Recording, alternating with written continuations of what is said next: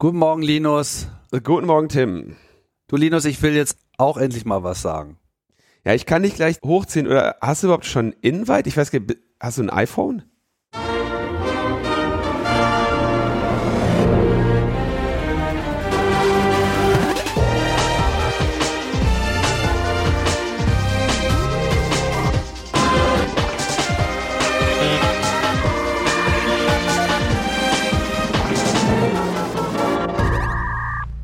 Logbuch Netzpolitik Nummer 377. Wir schreiben Freitag, den 22. Januar 2021. Neue Präsidenten, neue Perspektiven, immer noch Pandemie und ganz viel Audioprobleme bei dem Versuch, uns hier irgendwie remote zu verbinden. Das ist wirklich frustrierend ähm, mit diesem Internet, das das funktioniert einfach nicht, oder? Das kann man auch einfach mal abschalten. Ja, manchmal denke ich, es wäre vielleicht besser gewesen, wir hätten mit dem Mist gar nicht erst angefangen. Aber das sind die dunklen Stunden meines Daseins. Das lässt sich jetzt leider nicht mehr zurückdrehen. Da müssen wir jetzt durch. Wir müssen, ja. wir müssen mit dem Netz leben, so wie wir es haben. Dass das gerade in Deutschland nicht besonders einfach ist, das äh, werden wir im Laufe der Sendung dann auch nochmal behandeln. Ja also wie gesagt, wir, wir, werden im Laufe der Sendung noch lernen, dass noch nicht entschieden ist, ob sich das hier mit diesem Netz dauerhaft in Deutschland durchsetzt, etabliert oder nicht. Ne? Das äh, ist durchaus noch äh, hier Neuland.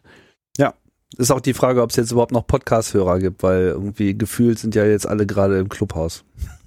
Oh ja, äh, da kommen wir dann auch gleich zu, das werden wir nicht vermeiden können. Aber wir möchten kurz vorher einmal über unser Feedback sprechen. Wieder viel Feedback äh, zur letzten Sendung. Herzlichen Dank. Es waren eine Reihe an Korrekturen äh, dabei, die ich euch natürlich nicht vorenthalten möchte. Und zwar ähm, habe ich in der letzten Sendung so sinngemäß gesagt, der Grund, warum die USA mit Wahlpersonen wählen, läge daran, dass die, dass es ja ein Flächenstaat ist oder ein, äh, dass die Vereinigten Staaten ja Flächenstaaten sind und man irgendwie zusammenkommen muss. Das ist aber äh, nicht äh, richtig, diese Vermutung. Da wurde ich unter anderem korrigiert von Stefan und Wilbert. Stefan sagt, ähm, da hier die Wahlmänner hinterfragt wurden. Der historische Grund war, dass sich die Föderalstaaten nicht auf eine gemeinsame Art der Präsidentenwahl einigen konnten. Die einen wollten Volksabstimmung mit Mehrheitswahlrecht, die anderen Staaten Verhältniswahlrecht und andere Staaten, dass die Föderalstaatenregierung den Präsidenten bestimmt. Also unterschiedliche Staaten werden vereinigt und haben unterschiedliche Vorstellungen, wie denn der Präsident gewählt wird. Und deswegen haben sich dann, hat man sich dann das europäische Kurfürstensystem äh, in Klammern gewillkürte Monarchie als Vorbild genommen. So konnte jeder Föderalstaat komplett selber bestimmen, wie sich seine Stimmen verteilen und es gibt trotzdem eine gemeinsame Wahl. Das ist also der Grund für dieses äh, Wahlpersonenrecht. Okay. Das wusste ich auch noch nicht. Und äh, dann sagte Wilbert dazu noch, Ergänzend noch der Hinweis, dass sich die Wahlfrauen und Männer, die zusammen das sogenannte Electoral College bilden, nicht im Kapitol in Washington DC treffen, sondern Mitte Dezember gleichzeitig, aber jeweils in ihrem Staat zusammentreten. Also alles, was ich da gesagt habe, ist falsch. Ähm, über äh, die Historie und den Ablauf dieses äh, Wahlvorganges äh, korrekt war aber, ähm, dass am 6. Dezember Januar äh, Leute randaliert haben. Den Teil habe ich richtig gerade noch die Kurve gekriegt, Mensch.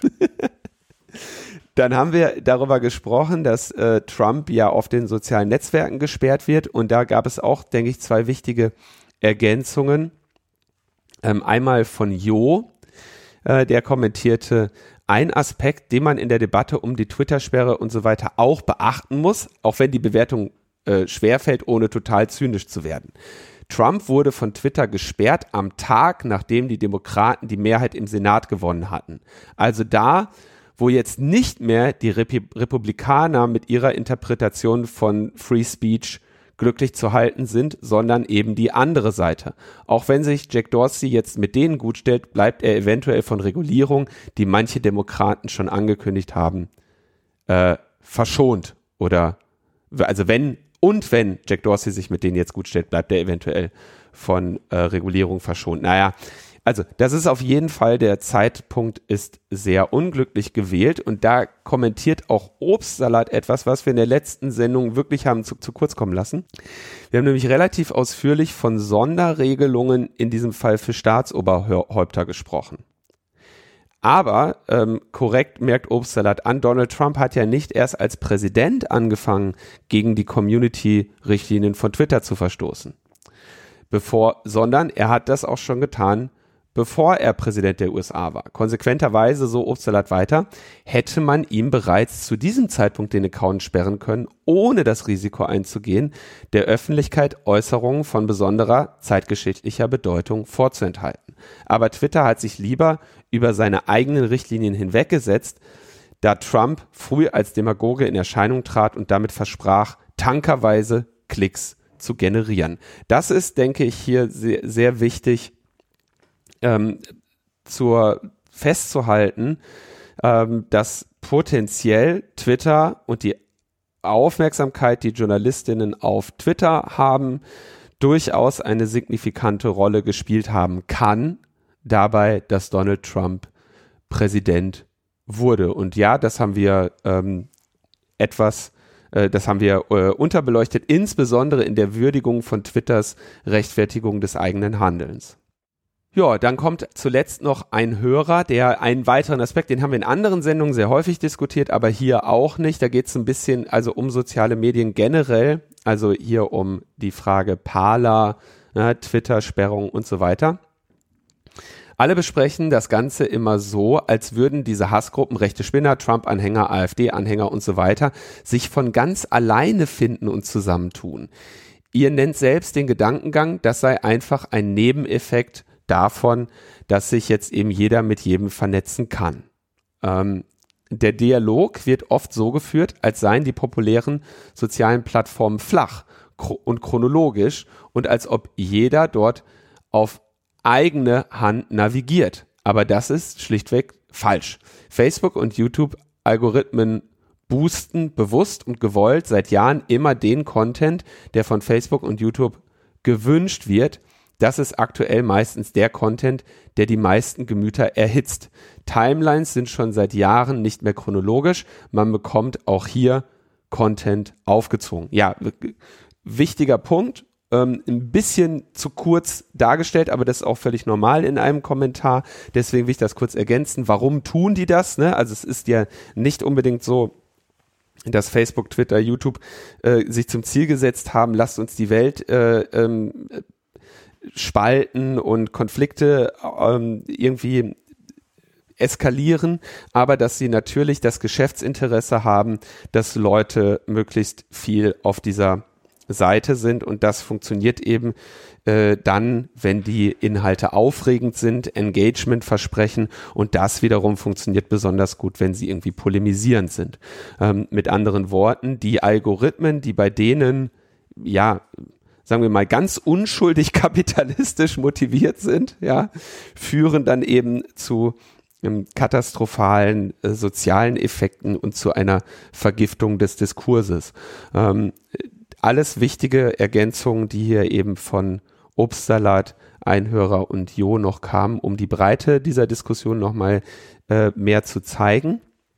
Dennoch würde ich anmerken, dass es trotzdem auch diese Diskussion gibt, ne, freie Rede und so weiter und die Diskussion oder das Phänomen, dass sich eben gezielte kleinere Netzwerke mit ähm, konkreten politischen Ausrichtungen, wie jetzt hier eben Gap und Parler, ähm, auch ähm, etablieren und aufbauen. Ja, also das sind ähm, zwei verbundene, aber nicht äh, vollständig äh, gleiche ähm, Probleme.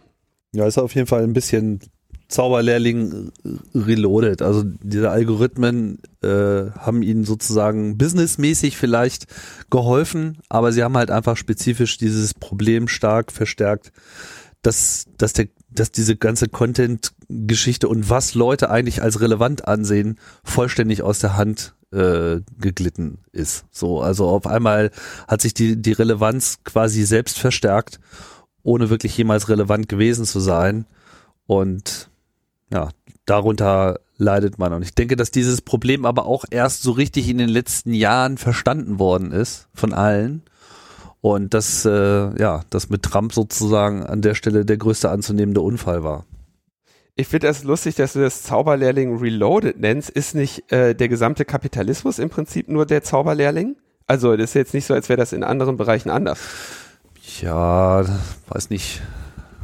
Auf, ich habe das so, also mir wurde das als Kind so beigebracht. also, da, da, machst du jetzt ein Fass auf, äh, das passt nicht in unseren Zeitplan heute. Ne? Und es passt natürlich auch insofern nicht, als dass es jetzt nicht hier vorher irgendwie einen Meister äh, gegeben hat, der das irgendwie äh, in gewisser Hinsicht in den Griff gehabt hat. Aber so dieses, äh, so von einem Werkzeug äh, auf einmal, also in dem Fall den eigenen magischen Kräften überzeugt gewesen zu sein, das doch schon irgendwie hinzubekommen und das äh, so nach dem Motto, was kann schon schiefgehen? so, ja, könntest du gerade mal so die komplette Demokratie sprengen und so. Das haben sie halt wahrscheinlich auch so in der Form nicht gesehen. Facebook scheint es irgendwie von außen betrachtet immer noch so ein bisschen egal zu sein. Und ähm, naja, den anderen ähm, Netzen, so wie Parler und so weiter, äh, eher noch ganz recht. Ich meine, diese ganze Mem-Dynamik, so das hätte man schon auch in gewisser Hinsicht sehen können, dieses selbstverstärkende kulturelle Element. Vorher war es halt nur Spaß und jetzt ist es halt so ein bisschen gefährlich geworden. Nicht gefährlich geworden ist äh, die Wikipedia. Wir haben ihr ja zu ihrem 20-jährigen Bestehen äh, letztes Mal gratuliert und bei diesem äh, bei dieser Gelegenheit ein paar äh, Änderungswünsche kurz diktiert. Äh, die wurden alle umgesetzt. Ähm, Finde ich sehr schön. Ich hatte ja gesagt, ich möchte bitte in der Wikipedia nicht weiter äh, als Netzaktivist äh, stehen, weil das die ganze Zeit abgeschrieben wird und ich überall dann irgendwie als Netzaktivist vorgestellt werde. Deswegen wurde das wurde jetzt die Wikipedia geändert. Ja, äh, da steht jetzt Linus Neumann ist Hackerberater für IT-Sicherheit und einer der Sprecher des Chaos Computer Clubs, der Diplompsychologe lebt und arbeitet in Berlin. Bla bla bla bla bla. Noch ein paar Sätze und dann ähm, Bekanntheit erlangte er durch seine frühere Autorenschaft beim Blog Netzpolitik.org, durch sein Engagement und Auftritte im Umfeld des CCC sowie den seit 2011 gemeinsam mit Tim Pritloff betriebenen Podcast Logbuch Netzpolitik, wo er sich zum Teil aktivistisch engagiert. Dennoch versteht er sich nicht als Netzaktivist. Also, äh, Finde ich äh, gut getrollt, aber tatsächlich kann ich sagen, danke, ähm, äh, reicht weil äh, die Leute schreiben eh immer nur so die ersten beiden oder die ersten drei Sätze ab. Und da das jetzt irgendwie so im vierten ist, passt mir das äh, so sehr gut, finde ich. Äh, finde ich spitze, vielen herzlichen Dank. Das Bild wurde auch getauscht gegen ein viel cooleres, ja, also äh, äh, von das wurde äh, gemacht bei der Politik, äh, hier, das ist Netzpolitikkonferenz, ich glaube 99, nee, 99, 2019. Fühlt sich an wie 99, aber war tatsächlich 2019. Äh, ich, bin, ich bin rundum zufrieden.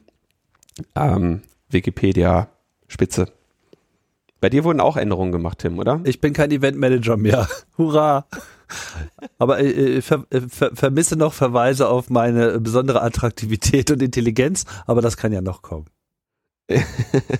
nee, also sehr schön, äh, hat, hat funktioniert äh, und vielen Dank für diese Edits und vielen Dank nochmal für diese großartige Wikipedia, wo man ja auch noch sehr viel interessantere ähm, Personen und Fakten nachschlagen kann als Netzaktivisten und Eventmanager. Ja, und sollte es noch wichtige Informationen zu uns geben, die der Welt mitgeteilt werden, werden wir das dann in späteren Sendungen nachdiktieren. Ich hätte da ein paar Ideen, was man da noch reinschreiben könnte. ich auch, aber das machen wir später. wir hatten über die ähm, übrigens auch nicht abreißende Welle an Messenger-Wechseln gesprochen. Und die finde ich sehr, ähm, also ich finde das ja erstmal sehr positiv, wenn nun äh, offenbar eine Abkehr von WhatsApp Momentum gewinnt. Ja, ähm, Signal hat, glaube ich, inzwischen die Nutzerbasis verfünffacht. Ich muss dazu sagen, dass offenbar Signal wohl noch gar nicht so verbreitet war, wie ich dachte. Ja. Und es gibt natürlich dann auch direkt, ähm, ja, viele, die sich zu Wort melden mit anderen Messenger-Konzepten, also zum Beispiel sagen, ja, aber die Server sind nicht Open Source und die Builds sind nicht reproduzierbar, ne? Und da kann ich eigentlich nur sagen, also Leute, schaut euch bitte auch mal an, woher wir kommen, ne? Wir reden hier von einer Bewegung von Leuten, die ähm, bis, bis vor kurzem völlig problemfrei WhatsApp genutzt haben, ja. Und wenn die sich jetzt davon wegbewegen und eine Ende-zu-Ende verschlüsselten Messenger nutzen, der von einer ähm, gemeinnützigen Stiftung bereitgestellt wird, dann ist das ein riesiger Schritt, ja, und der ist super gut. Das heißt nicht, dass äh, reproducible Builds nicht wichtig sind, aber ich glaube auch, dass glaub, der größere Teil dieser Leute nicht mit äh, reproduzierbar gebauten Betriebssystemen irgendwie unterwegs sind. Insofern, äh, wir müssen eben leider äh, die Probleme einen Schritt äh, nach dem anderen lösen und da ist dann dieser Schritt schon ein sehr äh, wichtiger. Nichtsdestotrotz soll man natürlich auch andere äh, ordentliche Chat-Alternativen hier nicht äh, ähm, äh, äh, ähm, ja, äh, unerwähnt lassen. Ähm, insbesondere sind da so von den dezentraleren Ansätzen auf jeden Fall Delta Chat und Matrix noch zu erwähnen, die auch in den Kommentaren erwähnt wurden. Und das ist, äh, also bei Delta Chat, das äh, ist im Prinzip interessant, dass sie, sie sagen einfach, okay, wir, wir nutzen als Basis, ne, als, als Transport-Protokoll ganz einfach E-Mail. Und darauf machen wir eine Verschlüsselung und bauen quasi, wir, wir schicken uns per E-Mail Delta-Chat-Nachrichten und stellen die in einer App so dar, als wie sie eben im, im, in einem Chat-System wären. Das denke ich, kann man so äh, also es gibt gute Argumente, das so zu machen. Das äh, hat sich auch in vielen Ländern ähm, und auch so in aktivistischen Communities wegen dieser Dezentralität äh, sehr gut durchgesetzt. Ähm, hat ja zum Beispiel auch den Vorteil, dass es jetzt gar nicht mehr so eine zentrale Anlaufstelle gibt, die man irgendwie stören könnte, ja, also oder die überlastet werden könnte.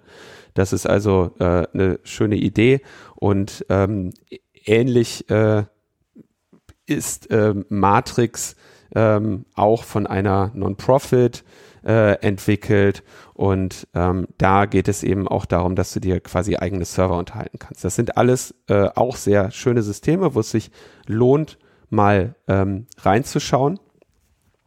Und ähm, das denke ich, äh, kann man auf jeden Fall auch als den nächsten Schritt sehen. Aber ich denke, ein erster Schritt ist erstmal seine Kommunikation und seine Netzwerke potenziell eben ähm, aus dem Profitinteresse herauszuziehen, wie ich das letzte Mal auch schon gesagt hatte. So, mein, ich bin für mich einfach wohler bei einem Dienstleister, dessen Ziel es ist, mir diesen Messenger bereitzustellen, als bei einem Dienstleister, dessen Ziel es ist, anderen Leuten äh, mich als Werbesubjekt ähm, anzudrehen. Und natürlich ist dann der letzte Schritt, der hier klar natürlich auch erwähnt wird und angefordert wird, zu sagen, ich, ich habe die Infrastruktur einfach selber in der Hand, gibt überhaupt gar keinen Grund, mir die von Dritten äh, bereitstellen zu lassen. Aber diese, man muss eben sagen, dass auch diese dezentralen Systeme, ja, Mastodon ähm, und was, was gibt es da noch für, für, für Klassiker, so die äh, so auf, die so dezentrale Ansätze haben. Also nehmen wir mal E-Mail und Mastodon als Beispiele. Grundsätzlich kann da jede Person ihr eigenes System betreiben, aber es entstehen auch dort leider so etwas unselige Zentralisierungstendenzen, ne? dass dann alle sagen, oh, ich will aber bei dem E-Mail-Provider sein oder bei dem Mastodon-Server, der irgendwie gerade der heiße Shit ist und dann kommt, dann hat man auf einmal alle dann doch wieder bei chaos.social ne? und bei Gmail. So als, also als Beispiele, dass es eben leider auch in den dezentralen Systemen ähm, so gewisse Zentralisierungstendenzen jeweils gibt. Auf jeden Fall stehen diese ganzen Messenger äh, extrem im Mittelpunkt und Signal hat es auch äh, erstmalig so in die Top-Charts geschafft so und war halt für einige Zeit, für ein, zwei Wochen, glaube ich, so auch auf Number One oder zumindest so mit Zoom, so in dem Bereich. Und was sonst alles noch so in, in Quarantäne-Situationen an nützlichen Tools derzeit angeboten wird. Ah, da kann ich noch, ich will noch ein kurz ein Feedback zu Signal sagen. Ganz kurz, das haben wir auch getwittert, das kam nur nicht über die Kommentare. Da hat sich jemand bei uns beschwert und sagte, hättet ihr meine letzten LMP-Folge Signal, nicht Signal empfohlen, das hat voll den Pull-Effekt ausgelöst und die ganzen Flüchtlinge von WhatsApp wollen rüber. Deswegen ist Signal jetzt ständig down, das Boot ist voll, wir brauchen hier eine Obergrenze. Ja, also tatsächlich war Signal überlastet und äh, wir haben natürlich ganz souverän geantwortet mit, wir schaffen das. Ja, und da denke ich, äh, da muss hier die Solidarität einfach auch mal im Vordergrund stehen. Ja, aber der Spaß war dann auch schnell wieder vorbei mit Signal auf Platz 1, denn äh, dort hat es jetzt eine andere App hingeschafft, die jetzt äh, alle vollständig entzweit. Äh, Clubhouse ist auf einmal das äh, Gespräch der Woche und ähm, nicht ganz so unrecht. Ja, möchtest du erklären, was es ist? Kann ich mal, kann Für ich diejenigen, die noch nicht in diesen exklusiven Club eingeladen wurden. Genau, also erstmal, was ist Clubhouse? Clubhouse ist äh, zunächst einmal eine App für iOS, das heißt, es läuft auf dem iPhone und es läuft auf dem iPad. Das die beiden Möglichkeiten teilzunehmen. Derzeit eine andere Möglichkeit gibt's nicht. Ähm, da ist auch nichts im Web und da wird auch meiner Meinung nach nie was im Web sein. So wie die äh, App funktioniert, ist es, glaube ich, auch gar nicht so ohne weiteres äh, denkbar. Angeblich wird an einer Android-Version gearbeitet. Wann die rauskommt, kann ich nicht beurteilen. Ist zunächst einmal auch egal. Was macht jetzt das System? Das Ganze ist im Prinzip ein Online-Voice-Chat-Raum-System. So, das heißt, man äh, hat äh, einen Account, man hat so ein Follower-Modell, man kann Leuten folgen, man wird von anderen Leuten gefolgt und auf der Basis dieses sozialen Graphen werden einem Räume, die existieren, angeboten und man kann dort hineinwechseln und dann erstmal zuhören. Äh, jeder Raum ist so gestaltet, dass es dort eine Bühne gibt, auf der man äh, mitsprechen kann oder man befindet sich einfach im Teilnehmerraum in der Audience und dann kann man halt entweder die Hand heben und sagen, hier nimmt mich doch mal bitte auf die Bühne und ein Moderator kann einen hochholen oder man wird angesprochen von den Moderatoren und eingeladen, dort diese Bühne zu betreten. Dann wandert das eigene Icon nach oben. Das ist dieses äh, Hochziehen, was sich so ein bisschen als Sprachgebrauch etabliert hat. Und dann kann man halt jederzeit mit anderen Leuten sprechen. Und man muss sagen, das funktioniert doch ausgesprochen gut. Die Welle, die jetzt äh, über Deutschland hereingebrochen ist, wurde so vor anderthalb Woche ausgelöst, als ähm, Leute, die aus anderen Gründen da schon einen Account haben, sich ein bisschen rumgeschaut haben, irgendwie strategisch über ihren Podcast äh, Invites verteilt haben und Hörer aufgefordert haben, die dann doch strategisch unter anderen Hörern zu verteilen. Naja, und dann war dann irgendwann so dieser Tipping Point erreicht, wo es dann einfach mit R gleich zwei äh, voll exponentiell äh, abging und es dann die klassische Twitter, äh, Social Dig Digitalblase, Journalisten, Politiker und viele andere Gruppen auch noch erwischt hat. Und dann war natürlich dann irgendwann dieser Tipping Point erreicht, wo einfach niemand mehr über irgendetwas anderes redete ich bin dann auch dazu gestoßen, habe in der letzten Woche extrem viel Zeit damit verbracht, muss ich sagen, und bin ziemlich begeistert. Das ist, äh, funktioniert wirklich ausgesprochen gut und ich habe an sehr vielen interessanten Gesprächsrunden äh, teilgenommen und das bringt einen wirklich auf Ideen. Jetzt ist natürlich Clubhouse spaltet so ein bisschen die Gemüter, weil natürlich auf der einen Seite sich dann eben die Android-Welt erstmal ausgeschlossen fühlt. Klar, natürlich, äh, genauso wie das andersrum auch wäre, wenn es jetzt auf Android erstmal nur eine App gäbe, äh, die auf iOS nicht verfügbar ist. Da kann ich jetzt relativ wenig dran ändern, ist halt so. Und ähm, andererseits äh, sind sie natürlich dann vor allem auch darüber aufgefallen, dass sie ja durch dieses Invite-Modell, also offiziell versteht sich diese App noch im Beta-Modus und verteilt nicht einfach frei Accounts, sondern man kommt halt nur rein, wenn man eben so ein Invite hat. Und technisch ist es halt so gelöst, dass ein Invite quasi als Schlüssel eine Telefonnummer benutzt. Und das bedeutet wiederum, die App möchte gerne um die Invites, die, wenn du einen Account hast, äh, hast du erstmal zwei. Äh, und um die ausspielen zu können, fragt die App nach Zugriff auf dem Adressbuch auf dem Telefon. Ja, das geht überhaupt nicht. Sorry. Also ich, ich will mal kurz zumindest, also es gibt ein, also man kann verstehen, warum die gewillt sind, das an die Telefonnummer zu binden. Ja. Ähm, ich habe den Eindruck, so von der, von der Experience dort, ja, wenn du dich da anmeldest, sagen sie auch übrigens, hier verwendet man Klarnamen, ja, und wir registrieren dich auf deine Telefonnummer. Ähm, ich vermute, dass die bemüht sind, da von vornherein, sagen wir mal, ein bisschen eine, eine Kultur vers zu versuchen zu etablieren, dass die Leute sich dort benehmen. Ja, ähm, ob das jetzt tatsächlich äh, daran liegt, es gibt ja relativ viel Forschung, die sagt, das ist eigentlich unerheblich, ob du unter Klarnamen agierst oder nicht. Wenn man sich den ganzen Hass bei Facebook versus Twitter anschaut, gibt es da keinen großartigen Unterschied. Ja, aber die, das Binden an eine Telefonnummer ist natürlich eine relativ effiziente Methode, zum Beispiel äh, viele Fake-Accounts äh, zu verhindern. Ja, ähm, zum Beispiel Leute, äh, Leute, ja, äh, ein Signal zu geben, dass sie, dass es potenziell was kostet, wenn man hier gesperrt wird und sich neu anmelden möchte und so, ja. Also das, das sind alles Überlegungen und das kann man von mir aus auch so machen, ist ja deren System, deren Regeln. Aber wenn ich ähm, über Telefonnummern einlade, ja, dann erwarte ich eigentlich zum Beispiel spätestens, dass die mir ermöglichen, eine Telefonnummer einzugeben. Das tun sie aber nicht. So, ich habe jetzt da diese zwei Invites und kann sagen, äh, okay, ich möchte die verteilen, dann sagt er, okay, gib mir dein komplettes Adressbuch. So, finde ich inakzeptabel. Und da habe ich übrigens auch direkt einen Feature-Request an Apple. Wenn du nämlich in so eine App gehst, die ähm, auf deine Fotos zugreifen möchte, ja, dann kannst du von iOS aus sagen, welchen Zugriff du gibst. Und du kannst dann zum Beispiel sagen, ja, ich gebe dir Zugriff auf die Fotos, aber nur auf folgendes Album. Ja, du kannst also jetzt zum Beispiel sagen, ähm, was weiß ich, du hast irgendeine App, nehmen wir, ich nehme jetzt WhatsApp, weiß aber nicht genau, bei, also müsste bei WhatsApp genauso funktionieren wie bei jeder anderen. Und dann sagst du, ja, okay, der darf auf meine Fotos zugreifen, aber nur auf ein spezifisches Album. Und in dieses Album legst du dann die Bilder rein, die Memes, die du über WhatsApp verschicken willst. Ja. Ähm, und sperrst somit die aus vom Vollzugriff auf deine, äh, auf alle.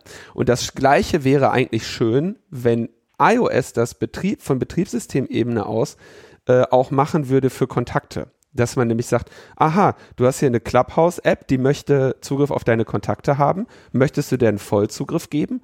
Oder möchtest du vielleicht einfach nur eine Kontaktgruppe geben, wo nur drei Leute drin sind? Nämlich die drei, die du jetzt vielleicht auch zu Clubhouse einladen möchtest.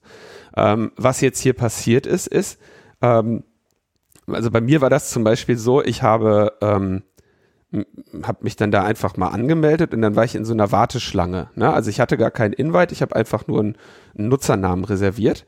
Und dann kam irgendwie so eine Viertelstunde später so, ja, hier, ähm, Johnny Häusler hat dich reingelassen. Johnny Häusler von Spreeblick äh, und Republika-Gründer, ne? Habe ich mich natürlich sehr gefreut, habe mich auch bedankt, aber konnte daran natürlich auch erkennen, alles klar, Johnny Häusler hat offenbar seinen, äh, ne, diesen Adresskontaktabgleich da gemacht und irgendeine Magie ist passiert, dass wahrscheinlich, so, so spekuliere ich, dadurch, dass ich mich da mit dieser Telefonnummer angemeldet habe, bei ihm dann erschien, hier, guck mal, der Linus, der, der ja unter deinen Kontakten ist, der möchte diese App nutzen, willst du dem einen von deinen Invites opfern oder nicht? Und der Johnny war so freundlich, das zu tun. Ich wiederum habe aber Kontakte in meinem Adressbuch und zwar nicht wenige, wo ich weiß, dass die das als schweren Vertrauens äh, als schwere Vertrauensverletzung sehen würden, würde ich ihre Telefonnummern an diesen Dienst melden samt Namen. Und deswegen kann ich das gar nicht machen. Also alle, die mich jetzt nach Invites angebettelt haben, musste ich leider vertrösten. Deswegen würde ich mir eben wünschen, dass auf iOS-Ebene hier diese Telefon- und Kontaktfreigabe auch ähm, ähm, ja, regulierbar, steuerbar durch die Nutzerin wird und nicht so eine Alles- oder Nichts-Funktionalität ist.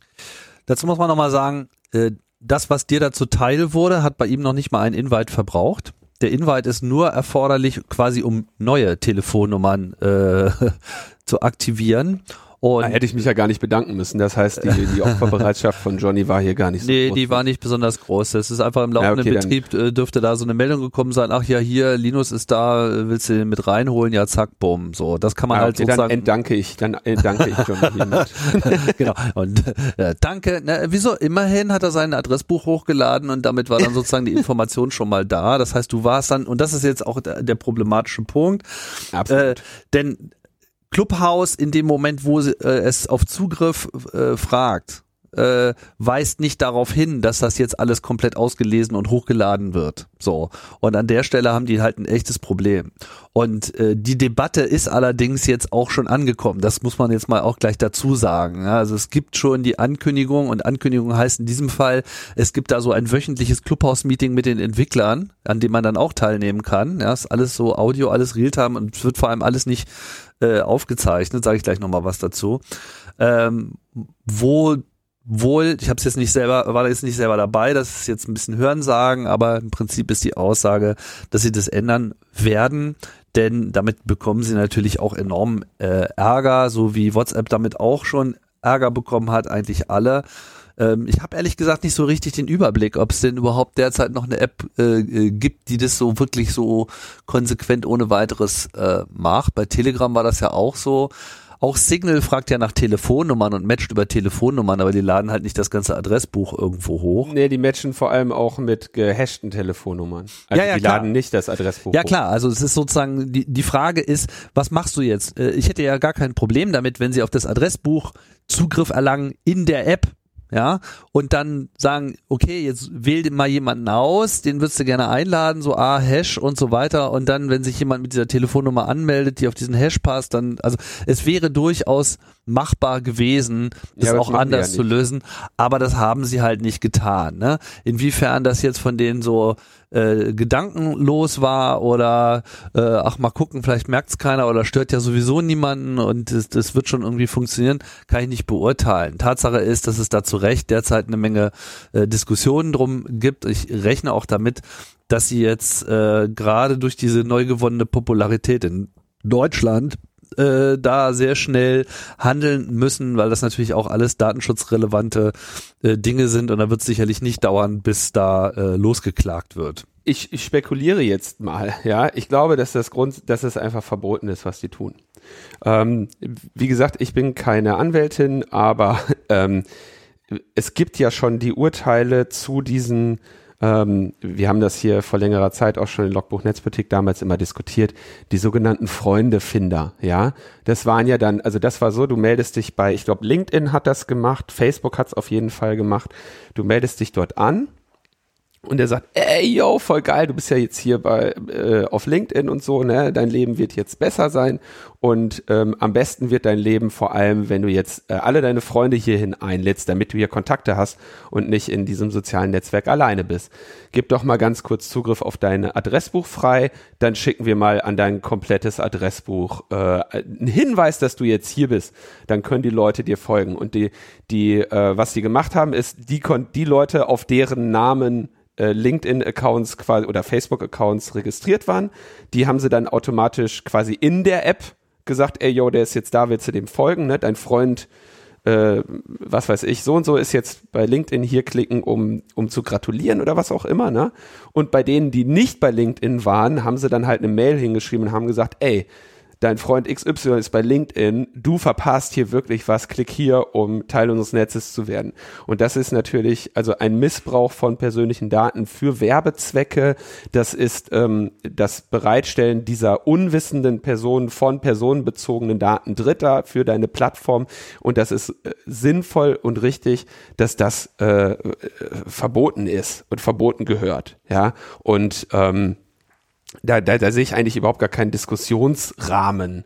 Da brauchen wir auch kein Town Hall für und ich gehe davon aus, dass das äh, so juristisch nicht haltbar ist. Wie gesagt, ich bin aber kein, kein Anwalt und keine Richterin, aber ich sehe keinen Unterschied zu diesen Freundefinder-Funktionen, die, ähm, ich, die in Deutschland dann mit äh, mühseligen Verfahren, aber eben einschlägigen Urteilen dann eben auch verboten wurden. Und da sehe ich hier keinen Unterschied. Ja, ich auch nicht. Also das wird sicherlich kommen. Insofern kann man sich auch durchaus mal äh, davon von dieser Diskussion befreit dann mal anschauen, was diese App jetzt selber ermöglicht und ich kann nur sagen, also es gibt da gerade viel Hype drum, aber der Hype ist auch berechtigt. Also da ist halt wirklich äh, was zu holen. Ich finde, das ist eine extrem angenehme Kommunikationskultur und ja, wir wollen ja da auch mal ein bisschen experimentieren, ob man da ein paar Feedbackrunden organisieren kann und werden das so in den nächsten Tagen auch tun. Na, das wäre jetzt ehrlich gesagt sinnvoll, das hier auch anzukündigen, Tim. Wenn ich da mal freundlich anmerken darf, dass wir gerade einen Termin vereinbart haben äh, für die Nachbesprechung dieser Runde in, in Zusammenkunft äh, mit der äh, Logbuch Netzpolitik Einhornstandarte. Und zwar am Sonntag, den ähm, 24. Januar um 21 Uhr. Members only im Clubhouse. und ja, also ich würde, also ich bin gespannt. Ja, ich glaube, dass das tatsächlich für Podcasts und auch so für Podcast Community Feedback und so eine Möglichkeit ist, hier von diesem von diesem hierarchischen Modell wegzukommen. Ja, es gibt ja ein, all, also ein allgemeines Ungleichgewicht, wenn jetzt jemand einen Kommentar zu einer Episode Logbuch Netzpolitik schreibt. Und zwar ist dieses Ungleichgewicht darin, erstens, ne, die Person hat nur, muss schreiben, wird bei Weitem nicht so von so vielen rezipiert wie der Podcast. Ähm, zweitens, es ist irgendwie mehr oder weniger liegt an Tim oder mir, überhaupt diesen Kommentar in der Sendung vorzulesen. Und zweitens, wenn wir es tun, können wir den auch nach Lust und Laune kürzen, was wir auch regelmäßig tun. Ja, und haben dann so viel Zeit, wie wir haben möchten, um darauf zu antworten, während die Person das wiederum nicht mehr kann. Ne? Also es ist total ähm, unfair. Wir haben das ja hier vor äh, einiger Zeit mal versucht, dem zu begegnen durch eine Telefonnummer mit einem Anrufbeantworter, um euch die Möglichkeit zu geben, da ähm, äh, eine, eine Botschaft zu hinterlassen. Das hat sich vermutlich deshalb nicht so durchgesetzt, weil äh, es eben Anrufbeantworter ist, der live aufzeichnet und ich habe gesehen, dass andere da mehr, äh, glaube ich, bessere Ergebnisse hatten mit WhatsApp-Sprachnachrichten, die wir aus Anlässen und Gründen, die wir nicht erläutern brauchen, äh, eben nicht in der Lage sind anzunehmen und auch äh, hier nicht machen würden. Und jetzt sehe ich, glaube ich, mit diesem Clubhouse, das kann wirklich der Weg sein, zu sagen, okay, die Inhalte der Sendung können ja auf, ein, auf, auf Augenhöhe in einer Community besprochen werden und auch im Dialog besprochen werden. Und das, denke ich, macht dieses System dann doch enorm interessant und äh, gibt dem tatsächlich ein Potenzial. Ähm, kann auch sein, dass ich mich da täusche, aber äh, ich glaube, dass wir hier hoffentlich eine Möglichkeit haben, äh, in, den, in den direkteren Dialog zu treten. Und äh, ich hoffe ebenfalls, dass sich, also diese Invite-Situation ist natürlich relativ durchschaubares Marketing, ja, also künstliche Verknappung ist immer eine gute Idee, äh, auf sich aufmerksam zu machen. Da kann man sich drüber aufregen, das kann man auch ein bisschen gelassen sehen. Ne? Früher oder später werden schon alle bei Clubhouse sein, äh, die da sein möchten, weil Clubhouse hat mehr davon, wenn ihr dort seid, als wenn ihr nicht dort seid. Ähm, diese Invite-Situation finde ich äh, absolut inakzeptabel und ich werde da deswegen auch mal äh, garantiert niemanden inviten. Und äh, solange, solange das äh, erfordert, dass ich noch andere Personen Kontakte mit dieser Plattform teile, die äh, von diesem Vorgang komplett unbehelligt sind und auch bleiben wollen. Es gibt natürlich auch noch einen anderen Aspekt als jetzt nur das Marketing. Ne? Äh, man könnte jetzt noch argumentieren, das hat auch was mit Skalierungsfaktoren zu tun und man hat schon gesehen, dass das System in den letzten Tagen unter dem Ansturm der Deutschen auch äh, ganz schön ins Flattern kam zwischendurch, aber im Großen und Ganzen noch ganz gut funktioniert hat. Aber es gab zumindest Ansturm schon. der Deutschen. Ja, das war so. Also das, äh, ja. innerhalb einer Woche ist die deutsche Community zur drittgrößten Community in, in Clubhouse aufgestiegen und mich würde es nicht wundern, wenn sie äh, da sogar noch den einen oder anderen Platz nimmt. Also also okay, wird nicht größer als die USA-Community, aber vielleicht größer als die britische, ich weiß es nicht. Ähm, was ja jetzt sozusagen gleich auf der Hand liegt, ist natürlich auch eben die Frage, und das greift ja dann auch gleich wieder in die Diskussion, die wir so um Trump und Twitter und so weiter auch hatten. Was ist, wenn jetzt hier die Trolle übernehmen? Was ist, wenn jetzt sozusagen eine Kommunikation reinkommt, die eben jetzt nicht so diese Blümchenwiesen Kommunikation ist, wie sie jetzt derzeit stattfindet, man hat äh, derzeit sehr angenehme Gespräche mit Leuten, die ähm, Erfahrung haben. Es sind halt sehr viele Leute, die schon seit äh, einem Jahrzehnt im Prinzip teilweise auch online unterwegs sind und die einfach eine Kommunikationskultur drauf haben, die jetzt irgendwie nicht, ja, nicht besonders schlecht ist. Ne? Abgesehen davon, dass auch wirklich viele Moderatoren unterwegs sind und sich hier ausprobieren und äh, Rhetoriktrainer und keine Ahnung, wer da noch äh, alles unterwegs ist, auch sehr viele Podcaster. Und trotzdem muss eben dieses System trollresistent werden. Es muss in gewisser Hinsicht hier auch äh, eine Widerstandskraft entwickeln und tatsächlich gibt es im System auch schon so eine Funktion. Und die basiert eben auch teilweise auf diesem Invitation-System. Das heißt, in dem mhm. Moment, wo man sagt, ah, hier, den muss, der dreht aber hier total frei, den muss ich jetzt mal melden, dann äh, kann es sein, ich habe das noch nicht in Aktion gesehen, aber so wird es ähm, von den Regeln kolportiert, dann kann es eben sein, dass die Person, die äh, hier auch eingeladen hat, unter Umständen Umständen auch gleich mit bestraft wird.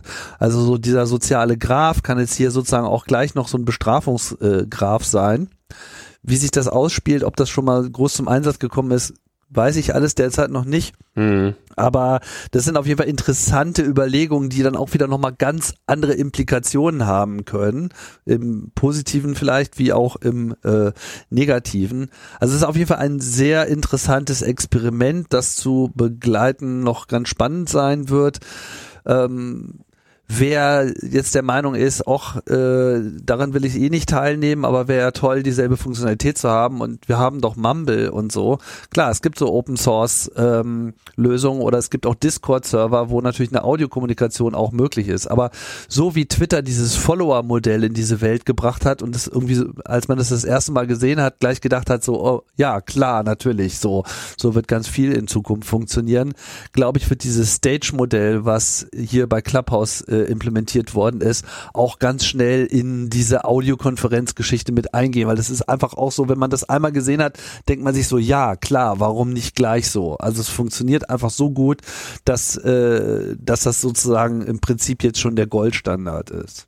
Ja, okay, aber ähm, ich würde an dieser Stelle jetzt vielleicht auch darum bitten, dass wir äh, dass du weitere äh, Lobpreisungen der Goldstandards äh, in die Freakshow verschiebst. Ja, Gut, aber ich meine, ist halt so.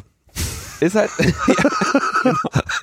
ist halt wir cool. sind aber hier nicht da, um zu loben, sondern wir sind hier, um zu tadeln. Und genau. deswegen würde ich jetzt gerne äh, auf Deutschland einschlagen. Auf Deutschland einschlagen. Ja, also nur um mal hier dabei zu sein. Wie gesagt, merkt euch, wenn ihr möchtet, äh, kommt ihr am Sonntag, den 24. Januar um 21 Uhr zur, zum Treffen der äh, Logbuch Netzpolitik Einhornstandarte auf Clubhouse.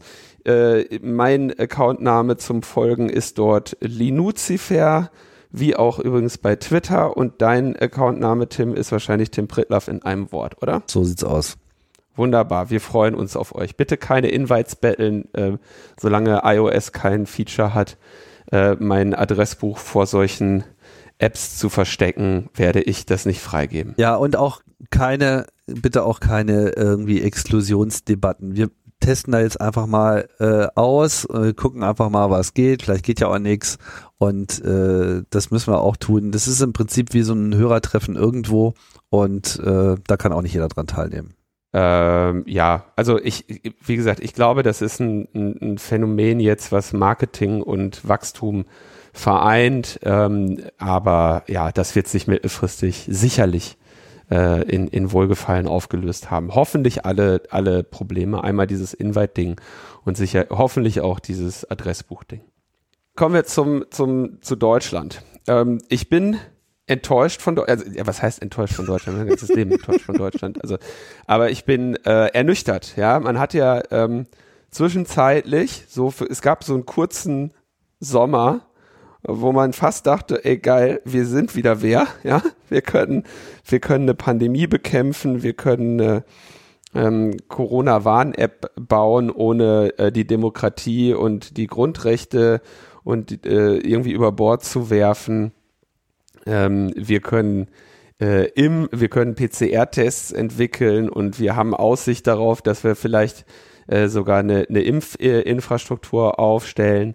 All das hat sich natürlich inzwischen tatsächlich sehr in, in Wohlgefallen aufgelöst. Und äh, was man äh, sieht, ist ja auch ein, ein fortwährendes äh, Gebäsche des Datenschutzes. Ja, der Datenschutz wird jetzt wieder für alles verantwortlich gemacht und man muss einfach sagen, es ist, es ist immer wieder wirklich bedauerlich, dass es tatsächlich auch von denen getan wird, die, sagen wir mal, für die, für das Ausmaß des Versagens eben auch verantwortlich sind.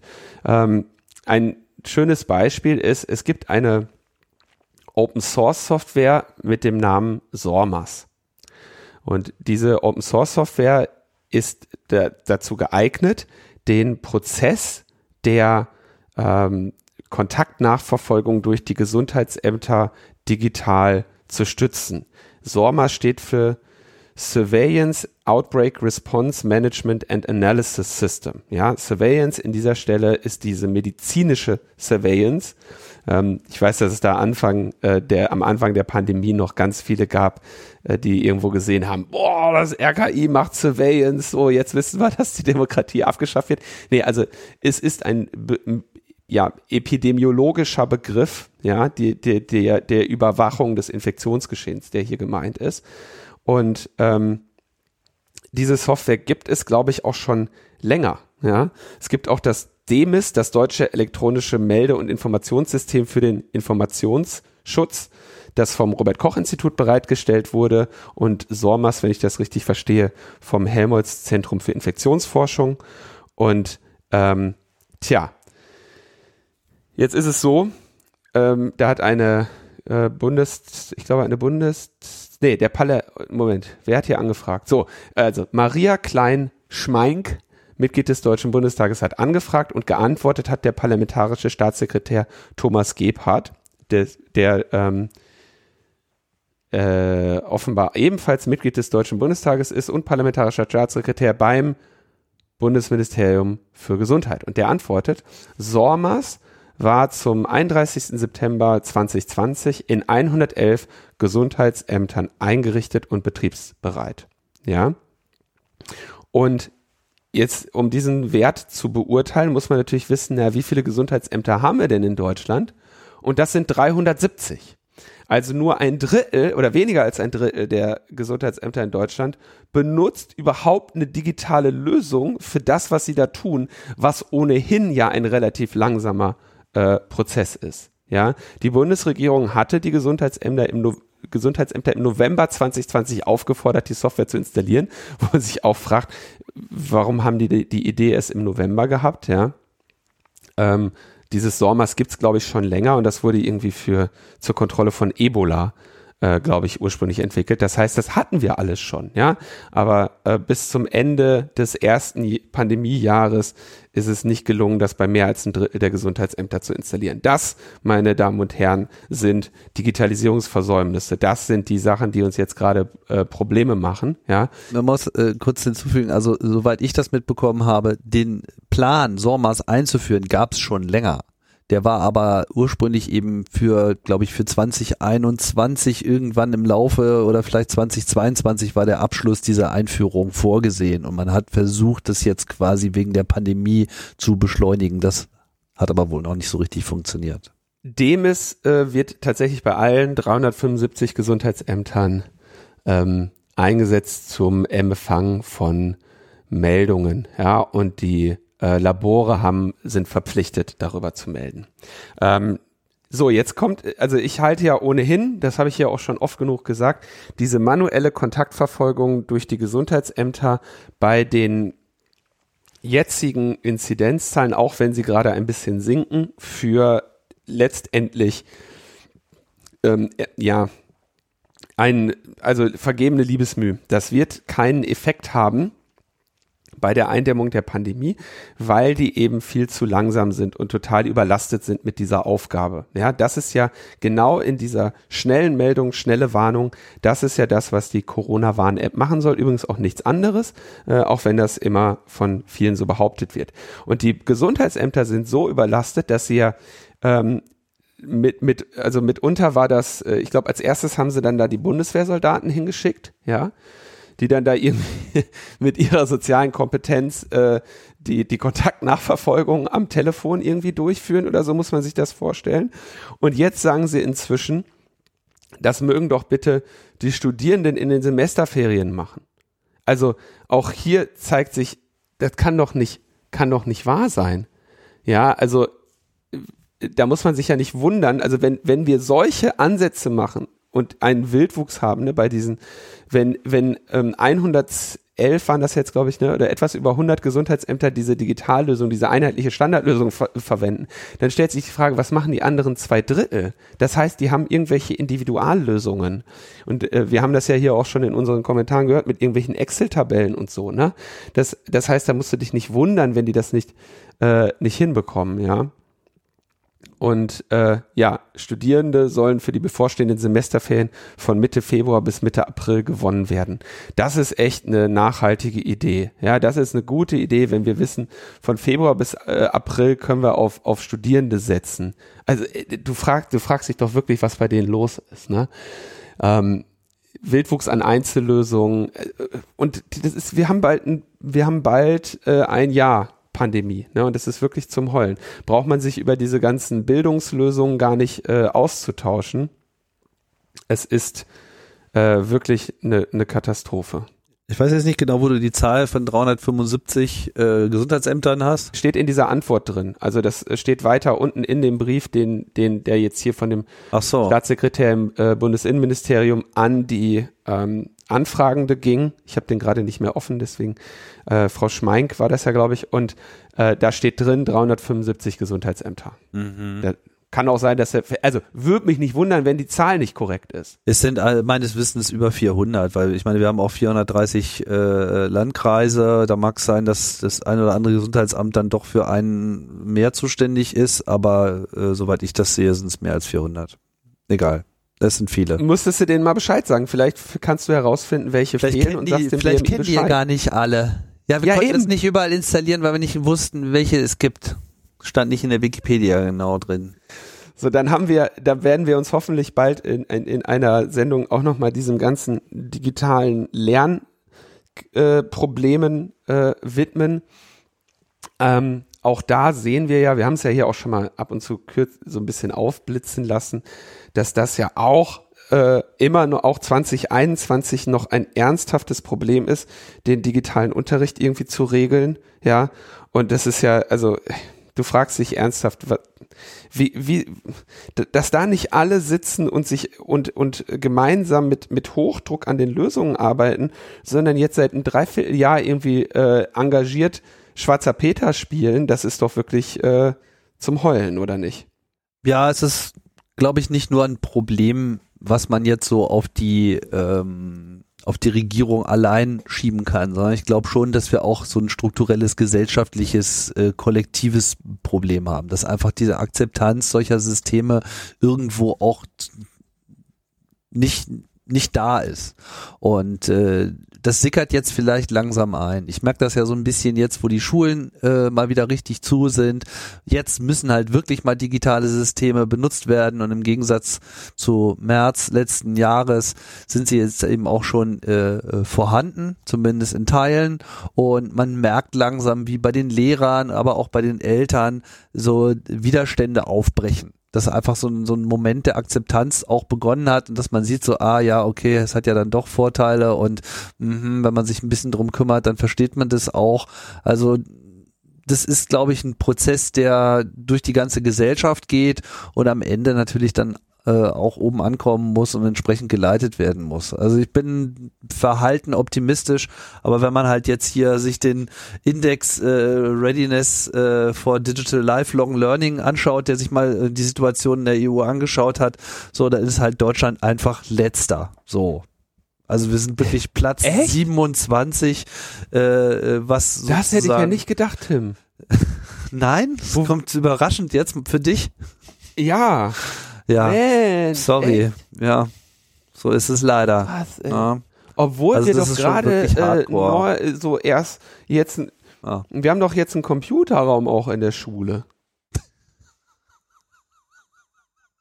Kann doch nicht sein, echt, ja? Da ist Deutschland letzter. Du bist witzig. Irre. Ja, kann, hätte ich jetzt nicht gedacht. Ja. Das müsste, also das wird, das könnte, also um das, das, das hieße ja, es gäbe seit wahrscheinlich zwei Jahrzehnten massive Versäumnisse, Tim. Ja, das äh, könnte, könnte natürlich tatsächlich sein. Man mag es nicht glauben, aber äh, das ist äh, wirklich äh, nahezulegen. Ne? Also gut, ich meine, das ist jetzt hier eine Studie, die ich äh, zitiere, die sich das irgendwie anschaut. Das ist jetzt kein internationales Ranking, aber äh, da ist halt wirklich mal genau geschaut werden äh, worden, in welchen Ländern läuft es denn halt gut und wo läuft es denn halt nicht so gut und wenig überraschend sind halt die äh, nordischen Staaten, also die baltischen und Finnland vor allem ganz weit vorne. Äh, Island ist auch ganz weit vorne, es geht auch über die EU hinaus. Äh, Island ist auch ganz weit vorne und Italien nimmt halt den vorletzten Platz ein und Deutschland nimmt den allerletzten Platz ein. So. Während halt Holland irgendwie auf Platz zwei ist. Also es ist ein kulturelles Problem meiner Meinung nach. Und was genau an unserer Kultur kaputt ist in der Hinsicht, das, das sollten wir uns vielleicht alle mal selber fragen. ja, dann haben wir, ich würde sagen, ja, die gute Nachricht kommt als allerletztes, also bleiben Sie uns gewogen. Ähm, ich habe in letzter Zeit ähm, ab und an mal äh, ein, einen Browser benutzt, bei dem ich ähm, entweder keinen Cookie-Banner-Blocker hatte oder einen Browser benutzt, wo der Cookie-Banner-Blocker gewissermaßen kaputt war. Also dass, dass, dass der das Cookie-Banner nicht einfach vollständig weg war, sondern es wurde zwar nicht angezeigt, aber so diese diese Über, ähm, Überlegung der Seite, so dass ich sie nicht nutzen konnte, blieb da. Ja, und dadurch bin ich mal wieder ein bisschen mehr auf Cookie-Banner ähm, aufmerksam geworden, die ich normalerweise sehr erfolgreich aussortiere. Und ich muss sagen, was da passiert, ist ja ähm, eine, eine schwerwiegende Frechheit. Da werden ja alle Tricks genutzt, die also wirklich auch seit Jahrzehnten bekannt sind, um die Nutzerinnen dazu zu bringen, erst A, alle Cookies zuzulassen und B, alle Cookies zuzulassen, selbst wenn sie das nicht möchten. Ja, also der Klassiker ist, äh, hallo, wir brauchen Ihre Zustimmung, riesiger Knopf Zustimmung, kleiner grauer Knopf, äh, ne, bei Sonnenlicht gar nicht zu erkennen, ähm, bewegt sich so weg von der Maus, ja, ähm, wo drauf steht, ich möchte individuelle Einstellungen vornehmen. Und wenn du auf individuelle Einstellungen vornimmst, geh, gehst, ja, dann werden dir da, die kannst du da sorgfältig deine individuellen Einstellungen nehmen.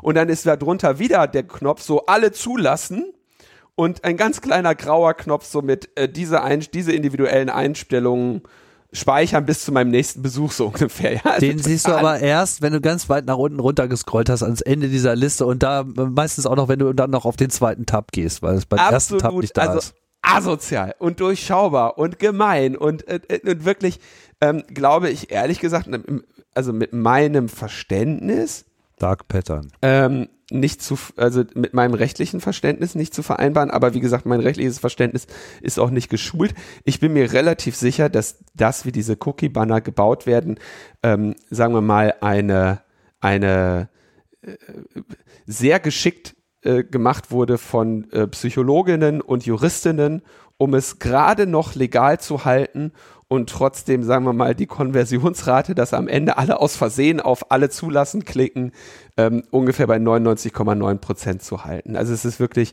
ein absoluter Missstand. Immerhin äh, sah, hat das jetzt das Justizministerium äh, ja zumindest bei dem Missstand anerkannt, aber da gibt es auch eine sehr ähm, also die, die, die Meldung ist auch, ne, der, der, also ich habe die bei Heise Online hier mal rausgesucht, äh, Justizministerium will Cookie-Banner umgestalten. Gut, ja. Nach dem Willen eines Spitzenbeamten soll das aus dem Justizministerium soll das Ablehnen der unbeliebten Cookies für Nutzer einfacher werden. Also da gibt es eine äh, Willensbekundung eines Spitzenbeamten und zwar des äh, Staatssekretärs, ja, ähm, Christian Kastrop. So, der sagt, da muss was, da muss sich was tun. Dann wurde gefragt, naja, okay, wie sieht's denn aus? Wann kommt denn das Gesetz? Ja, sind aber keine neuen Gesetze geplant. Ähm, und äh, jetzt ist natürlich die Frage, wie sich das Ministerium diesem Problem widmen möchte. Ja, man setzt also auf den Aufbau eines Kompetenzzentrums für verhaltenswissenschaftliche Verbraucherforschung. Darin sollen den Angaben zufolge Psychologen und Ökonomen gemeinsam arbeiten. Ja, Spoiler Alert, genau das haben die Unternehmen und das ist das Ergebnis davon, ja. Ähm, aber okay, man sagt, äh, Vorgaben könnten also dann über die E-Privacy-Richtlinie der EU kommen und die wird ja derzeit verhandelt. Also man, man äh, möchte eventuell das Ganze nicht auf Deutschland-Ebene, sondern auf EU-Ebene lösen. Das klingt sinnvoll, weil wenn ich mich nicht täusche, kommen diese Cookie-Banner auch von EU-Vorgaben. Und ja, es, also es wäre wirklich schön, das mal zu lösen. Ja, das ist wirklich auch so eine, so eine absolute Frechheit, was, was man da sieht. Ja, also erstmal technisches Stichwort ist hier Dark Pattern, ja? also ja. diese Vorgehensweise, das solltet ihr euch vielleicht mal nachlesen. Dark Pattern, das sind sozusagen eben genau diese etablierten äh, Methoden, einen dazu zu bringen, das zu tun, was man eigentlich nicht tun will. Und das ist weit verbreitet, äh, nicht nur bei diesen Cookies. Und meiner Meinung nach ist einfach dieses ganze Anzeigen von Cookies, das ist etwas, was auf einer technischen Ebene gelöst werden muss. Das heißt, an meiner Meinung nach ist hier einfach auch das W3C gefragt, hier äh, technische Lösungen zu liefern, dass man halt einfach Einstellungen machen kann in seinem Browser und sagen kann, ich will das einfach nicht, egal auf welche Seite man geht, dann ist es halt erstmal aus. Aber wenn es eben wirklich eine funktionale Wichtigkeit gibt, dann äh, kann man das dann auch explizit freischalten und dann ist das aber Teil der Browser-Interaktion mit der Webseite und nicht ein Teil der User-Interaktion der, des Inhalts der Webseite mit mir. Und nur so äh, wird es für alle in irgendeiner Form äh, nett werden, weil es verhindert ja auch viele andere äh, Sachen. Ja, also. Das ist übrigens, äh, gut, ich will da nochmal ganz kurz was, also gesetzlich ist das ja schon so, dass man sagt, okay, also einen für die Funktion notwendigen Cookie. Ja, beispielsweise ne, du hast eine Login-Seite. Jemand sagt, ich logge mich hier ein, ja. Diesen Cookie, für den brauchst du keine Genehmigung, weil ja. der ist für die Funktion notwendig. Du kannst keine Login-Funktion anbieten, ohne einen Cookie zu setzen, ja. Mhm. Und der, das ist ja ein Erstanbieter-Cookie, ist für die Funktion notwendig, brauchst du überhaupt gar keine, ähm, brauchst du überhaupt gar keine Einwilligung für, wenn ich das richtig verstehe, ja. Mhm. Und für Drittanbieter-Cookies, also Nutzerverhalten, äh, Analyse und sonstige Scherze, Werbung und sowas, dafür, die darfst du nicht ohne Einwilligung machen. Ja? Und da fängt dieses Dark Pattern nämlich schon an, dass die so tun, als bräuchten sie deine Einwilligung. Das ist nämlich, das steht als allererstes groß auf diesen Dingern drauf. Wir benötigen ihre Zustimmung. Nein, benötigt ihr nicht. Benötigt ihr nicht. Ich bin auf diese Seite gegangen und ich habe bereits zugestimmt, dass ich diese Seite benutzen möchte, ja. Und äh, ich, ich brauche keine Zustimmung, einen für die Funktion notwendigen Cookie hier äh, zu setzen. Aber das ist ja auch nicht das, worum es denen geht. Das sind ja dann eben hier diese Liste mit Tracking und so weiter, dass du zustimmen sollst, unnötige Cookies zu akzeptieren. Und ähm, da sind ja genau diese kommen diese Dark Patterns zum Einsatz, dass sie eine vollständig ähm, falsche Situation nahegelegt wird und dass deine Handlungsoptionen dir auch maximal verzerrt äh, dargestellt werden. Und gleichzeitig ist ja wie so eine, ja fast wie so eine ähm, Verschwörung anmutet, dass alle das machen, so dass sich, ne, das ist ja auch, ich hatte das in dem Vortrag hier ne Hacken auch nochmal behandelt, ne, wenn du darauf trainiert bist, 180.000 Mal bei jeder Webseite auf diesen Knopf zu drücken, hast du ja dann auch diese Situation, dass auf einmal alle sich darüber beschweren und sagen, ja, also die EU-Gesetzgebung mit den Cookie-Bannern, das ist ja weltfremd, man kann ja keine Webseite mehr besuchen, ohne äh, hier diese Einstimmung zu haben, weil, weil genau, also ne, das Gegenteil ist der Fall. Du kannst keine Webseite mehr ähm, besuchen, die nicht etwas macht, was zustimmungspflichtig ist, weil es so asozial ist, ja. Und äh, oh, oh, ich könnte mich schon lange drüber aufregen. Ähm, ich hoffe, dass, dass der Staatssekretär Kastrop uns hier ähm, befreit. So, und dann haben wir zum Abschluss eine gute Nachricht, Tim. Ich, äh, äh, ich würde gerne das Jingle hören. Die gute Nachricht. Die gute Nachricht ist, Donald Trump äh, hatte äh, das Weiße Haus verlassen, äh, hat sich irgendwie zum Golfen fliegen lassen ähm, ihr alle habt äh, euch gefreut, Tränen gelacht und so weiter. Es gab eine, äh, ja, äh, eine lustige Inauguration ähm, mit, ähm, ich war dann doch über die Gäste äh, überrascht, ne? also irgendwie Jennifer Lopez und Lady Gaga, ja, waren, äh, da habe ich, also erst hätte ich nicht gedacht, dass, also die haben sich offenbar sehr viel Mühe gegeben, ähm, ja, diesen von dem Alter von Joe Biden nochmal abzulenken, ja. Und dann, dann gab es noch eine Poetin, die jetzt äh, sehr bekannt geworden ist, äh, weil alle sehr äh, angetan waren von Amanda Gorman. Ja, es war sehr schön. Aber ähm, ich denke, so das Internet hat dann den Preis ähm, Bernie Sanders gegeben, der äh, mit seinen Handschuhen da irgendwie in einer besonders guten Pose saß und jetzt gerade äh, in ungefähr jedes historische Bild reingefotoshoppt wird. Also Bernie Sanders ist hier der, bleibt der, der Präsident der Herzen. Aber worauf ich eigentlich hinaus wollte, ist, ähm, Biden hat ja dann direkt, ich weiß nicht, sieben oder acht Erlasse da irgendwie direkt unterzeichnet, die das Team schon vorbereitet hatte. 17. Und eine Sache, die äh, stattgefunden hat, direkt am 21. Januar, ist, dass der Michael Peck von Voice of America seinen Rücktritt eingereicht hat, eben auf das Drängen der äh, Biden-Administration, ne? also mit anderen Worten, ne? du sagst den Leuten, wir feuern dich, wenn du jetzt nicht zurücktrittst, so gehe in Würde, das hat er dann, also in Würde, das hat er gemacht und Michael Peck war derjenige, der das Ziel hatte, ähm, ähm, den Open Tech Fund hier ähm, kaputt zu machen, ja. Ähm, und da sehr möglichst vieles getan hat, um da auf der bürokratischen Ebene den Open Tech Fund kaputt zu machen. Open Tech Fund eben das, äh, ich hatte das in der Sendung damals erwähnt, das Förderprojekt für ähm, ja, Tools, die im weitesten Sinne Dezentralität, äh, Zensurumgehung, und oder Überwachungsumgehung fördern. Ähm, berühmte Projekte aus dem Bereich sind das äh, Tor-Projekt, äh, Signal, ähm, Delta Chat hat übrigens, glaube ich, auch wahrscheinlich vom OTF eine Förderung bekommen. Äh, und eine Reihe anderer äh, kleinerer Projekte wie, was weiß ich, Uni ähm, und ey, schaut euch die Liste an. Viele wichtige Projekte äh, Open Source in diesem Bereich äh, wurden vom Open Tech Fund äh, gefördert. Ich selbst habe auch in zwei Projekten gefördert, die da ähm, äh, gearbeitet, die da gefördert wurden. Äh, das habe ich ja hier zur Transparenz nochmal angegeben. Und es sieht so aus, ja, dass jetzt äh, zwar noch einige ähm, ja, bürokratische Hürden im Weg sind, aber dass der Open Tech Fund relativ zeitnah wieder so operieren kann, wie er wollte und dieser koordinierte Angriff der Trump-Administration, der ja hier auf diese komische YouTube-Call-In-Show von Steve Bannon zurückgeht, wo Namen genannt wurden, Bannon sich Notizen gemacht hat und Libby Lou dann irgendwie eine Woche später gefeuert wurde.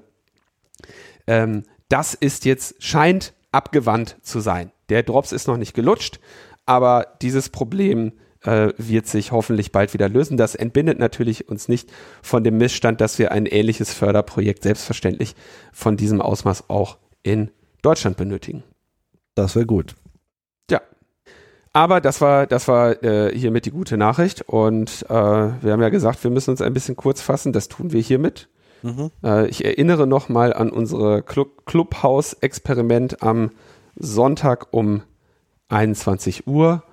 Und ich kann mir vorstellen, dass wir das vielleicht jetzt so die nächsten Wochen mehrmals ähm, versuchen werden. Vielleicht kann man sich den Termin dann schon mal, wenn ihr jetzt diese Sendung erst nach Sonntag hört, könnt ihr euch wahrscheinlich darauf vorbereiten, dass wir das nächsten Sonntag äh, nochmal versuchen werden.